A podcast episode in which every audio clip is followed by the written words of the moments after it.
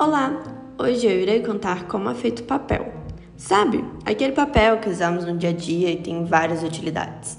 Creio que a maioria das pessoas sabe que a matéria-prima do papel é a árvore, mais especificamente o eucalipto. A madeira do eucalipto é retirada e cortada em pedaços, que são colocados para cozinhar, e junto com eles também é posto algumas substâncias químicas, como sulfito. Após cozinhar bem a madeira junto com essas substâncias, vira uma pasta chamada de celulose. A celulose passa por um processo em que são retiradas todas as impurezas que continham nela. Já sem as impurezas, a pasta da celulose passa por uma máquina chamada mesa plana, onde se transforma em uma folha gigante e lisa.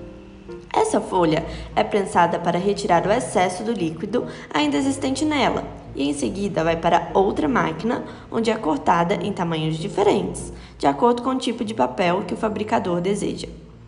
Depois de ter cortado o papel, é colocado em pacotes e em caixas para distribuição em papelarias, empresas e entre outras companhias.